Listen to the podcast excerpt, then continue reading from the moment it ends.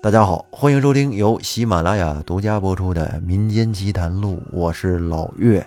咱们这一期接着说喜丧这个故事啊。喜丧是任墨雨读写的他们家族的一件真事儿，非常的离奇。咱们接着往后听。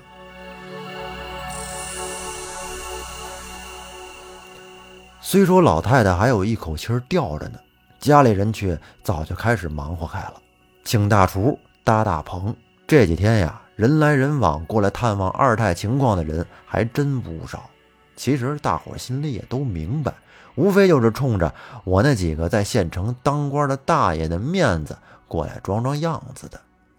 可人来总不能空着嘴走吧？加上一大家子人车马位的，依靠家里的几个孙子辈的媳妇做饭，那肯定是供应不上啊！哎，这专业的事儿啊，得交给专业的人去做，还是花点钱。找人来弄吧。这戏班子、古乐班子，还有瞎眼的风水先生，还有玉清观的老道们，都已经早早的接了过来，就等着老太太咽气儿了。可是说来也奇怪，我这二太奶奶呀，这口气儿始终就咽不下去，就在嗓子眼儿这块吊着。每天除了喝一小勺水润润嗓子之外，这一连四五天是什么都不吃。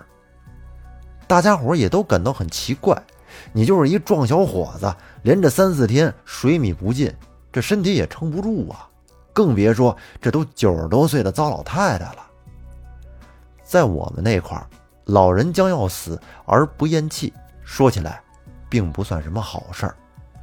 有的说是老人心中委屈，阳世间还有事儿没了，不愿意撒手西去；还有的说是人心中啊。有冤未得昭雪，也不愿意撒手而去。而最邪乎的一种说法，就是听请来的风水先生说的：老人不爱咽气儿，没准是能成气候。到底什么是气候呢？说白了，就是僵尸。在八十年代那会儿的东北农村，有电视机的很少啊。即使有电视机，但是除了中央台，还有。辽宁电视台之外，很难看到其他的节目。我估摸着那会儿港台的英叔可能还没开始自己的僵尸片创作呢，所以当地老百姓肯定是连僵尸这个词儿都没有听说过。我问过我奶奶，我说：“奶，啥叫气候啊？”那个风水先生说：“整不好我二太要变气候。”奶奶一把把我拉到一边没人的地方。对我训斥道：“说可不行，当着人多的时候讲这种丧气话，你大爷爷听了该生气了。这气候啊，就是人死了之后和活人一样，能走能跑，说是比正常人行动都要快。这都是过去的老讲究了。那有谁看到过成气候的人呢？别听那个风水瞎子胡说八道，他就是想骗点钱。”故意吓唬大伙儿的。我说：“那成气候不是挺好的吗？二太还活着，还能跑能跳的，是不是到时候咱就不用给二太奶奶办白事儿了？”奶奶满脸不高兴的对我说：“你这熊孩子，成了气候，你二太可就不认得人了，逮啥要啥，看你害怕不害怕。”我心里就琢磨着，那要是这样，二太。还是早点走吧，我可害怕二太真成了气候，到时候不要说别的，就是吓也得把我给吓死了。因为瞎眼的风水先生的胡逼咧咧，遭到了叔叔大爷们的一致反感，结果给了俩钱儿撵走了。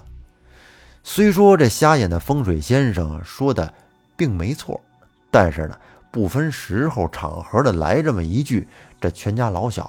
都觉得晦气，最后还是玉清观的老道站出来征求了大爷爷的意见。毕竟大爷爷是事主，全家大小都得听他的。老道不问其他的人，只问大爷爷家中是否有养猫狗。大爷爷直勾勾地望着老道长，心说：“我自己的老妈咽不咽气和猫狗有什么关系呀？”你怎么着三不着两的来这么一句呀？你要是不懂事儿，说出什么难听的话，我可真不惯你这毛病，直接就给你打出去。想到这儿，大爷爷木讷的冲着老道长点了点头，说：“老太太这一辈子就喜欢猫，喏，你看，老太太对猫比对人都上心。”大爷爷用手指着二太躺着的炕角，只见一只金黄色的肥猫就蜷缩在二太的脚边睡大觉。老道长很客气地对大爷爷说：“您老人家不要介意，将要故去的老人身边是不能有任何活气儿的，不然老仙家是不愿意离世的。信我的话，赶紧把猫抱走。”不要让它再进屋了。大爷爷是个不信鬼神的人，一辈子就没信过邪。听爷爷说，早些年国民党挨家挨户抓壮丁，坐炮灰去打仗，大爷爷拉着爷爷就跑到了村南的大林子躲了起来。那会儿可正是东北滴水成冰的三九天儿在大林子里待一晚上，就是不被冻死，也得冻残废了。而我这位大爷爷也是个人才，自己钻进了一座老坟窟窿，说啥让我爷爷也跟着进来背背风。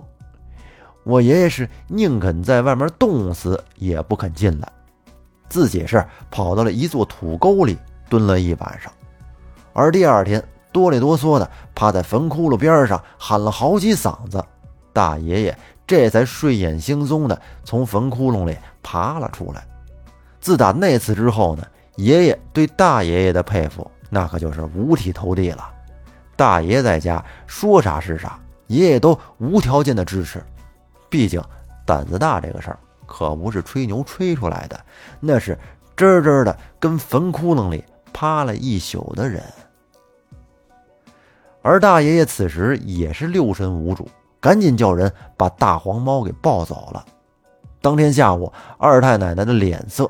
渐渐的，又开始红润了起来，对着屋子里的几个姑奶喊饿，说想吃东西。于是大伙呢，赶紧把小米粥还有各式各样的点心端了过来。老太太看来啊，是真饿了，又是饭又是菜的，没少吃，还喝了一大杯水。这说话是一点都不糊涂了，和以前好了那会儿真是没有什么分别。老太太还靠着枕头坐了一会儿。抽了几口叶子烟，不少父辈的长辈见老太太精神头上来了，都觉得得白忙活了。这几天又是请人又是跑腿的，钱没少花，罪没少遭。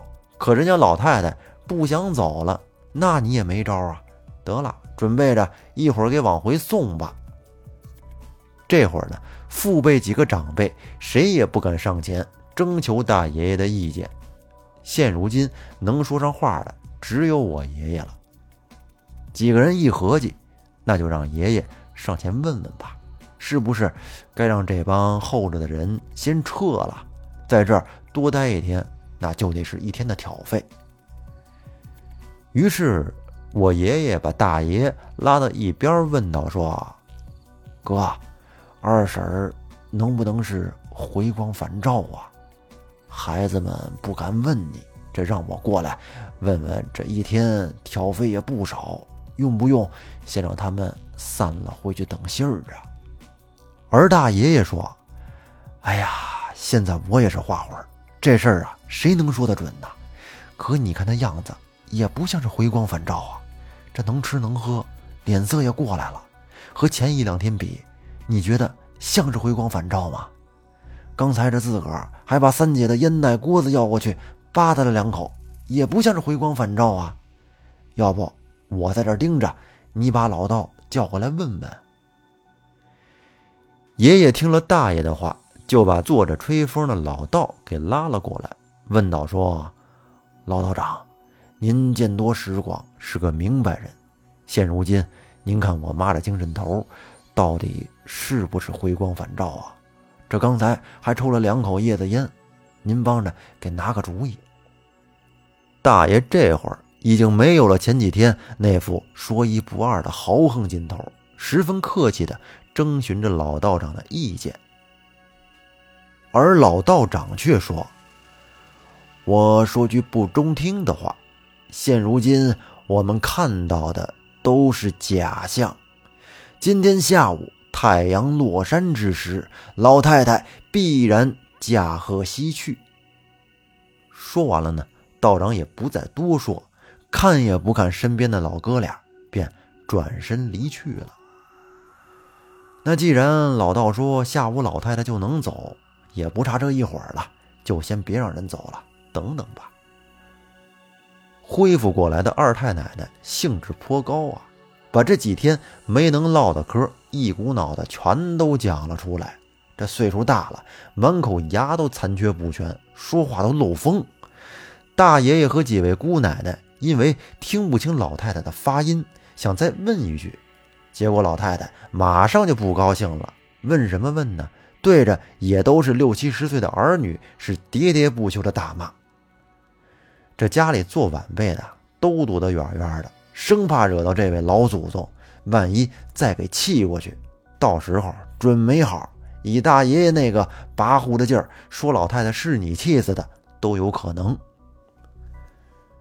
这眼瞅着太阳日渐偏西。爷爷进屋看了看大爷，点了点头，那意思是提醒大爷，日头可快下山了。一会儿老道说的准不准，咱们得有个准备了。就在这时，只见二太奶奶的精神头渐渐的有些萎靡，自己嚷嚷着困了，要睡一会儿，让大伙别吵他，人多闹腾容易睡不踏实。于是呢，大家伙都坐在老屋里，谁也不敢吱声。慢慢的，二太奶奶竟然睡着了。等爷爷把老道拉过来，问他怎么回事的时候，老道让大爷爷去试一试老太太的鼻息。而此时，大爷爷才发现二太早已经没有了鼻息，人已经驾鹤西游了。随着老屋内的哭声响起，众多候的老屋外面的族内的晚辈们纷纷的跪下送老太太升天，而院子里的其他亲朋好友和本村的村民在白事大了的安排下，没用多一会儿就把灵棚布置好了，二奶奶的喜丧算是正式开始了。转过天来，奶奶带着我去给二太磕头。我胸前带着一朵小白花，就跪在灵棚里，给躺在一口朱漆大棺材里的二太奶奶磕了三个头，烧了几张纸。棺材呢，是二太八十多岁那年置办下来的，那会儿的岁数已经到了够办喜丧的年纪了，自然呢，在挑选棺木的时候，选择了这口朱红色的大棺材作为老太太的安寝之所。那到底是不是这个讲究？到今天我也是不明白。我姑且先这么理解吧。二太奶奶那双不大的小脚上缠着红绳，脸上盖着一块布。听奶奶说，那块布叫盖脸布，人死之后都得盖那么一块布。我对去世的二奶奶脸上盖的是什么，并不关心。我关心的是。场院里那帮唱二人转、变戏法的，到底有啥绝活？那会儿啊，农村里的娱乐节目实在是太少了，就是看个二人转，也得等到过年的时候才有。全村子也不过是借着我们家的二太这场丧事，才有机会能看一段二人转。平时要想看呀，你得去镇子里边掏腰包买票才能看。哎，这丧事牌面办的十里八乡，不敢说头一份吧，但是也挺难找到第二家办这么大场面的白事的了。白天的二人转唱的都是秦雪梅吊孝，还有石贵母重恩、杨六郎哭灵等悲悲切切的曲目，一点也不搞笑啊，没有意思，更没有什么翻跟头之类的绝活。听那咿咿呀呀的唱腔啊，别提多闹心了。我是一赌气就跑回了家，还是等晚上我凑过去听书吧。而说书的是经常接红白事的刘先生。虽说说的肯定是比不上单田芳老爷子啊，也比不上老岳，但是呢，他有自己独到的玩意儿，什么神仙志怪类的，总有新玩意儿能拿住人，还真不是你以前听过的那些东西。我就盼望着晚上到场院去听刘先生的书，学几段。等到了学校呢，讲给那帮没见过世面的土老帽听听，还不定给他们羡慕成什么样呢。这可都是托我二太的福啊！后来是盼星星盼月亮的，终于到了天黑，场院被几只两百多瓦的白炽灯照的是通明雪亮。刘先生有模有样的站在场院中间，滔滔不绝地给围在四周的人们来了一段枪挑小梁王，紧接着呢，又给大家说了两段包公访地府，还有乌盆案。我还没听过瘾呢，就让我妈把我是连踢带踹的揪回了家。也怪我自己没个数，明天还得上学呢。这个夜我可是熬不起，要不然。第二天又该起不来了。您可能要问了，这深更半夜的咋还说上书了呢？这是因为啊，家里有白事儿，自然就得有人连夜守灵啊。一般来说，老人故去了，都要在家里停个三五天，然后呢，宅吉辰择良日火化下葬。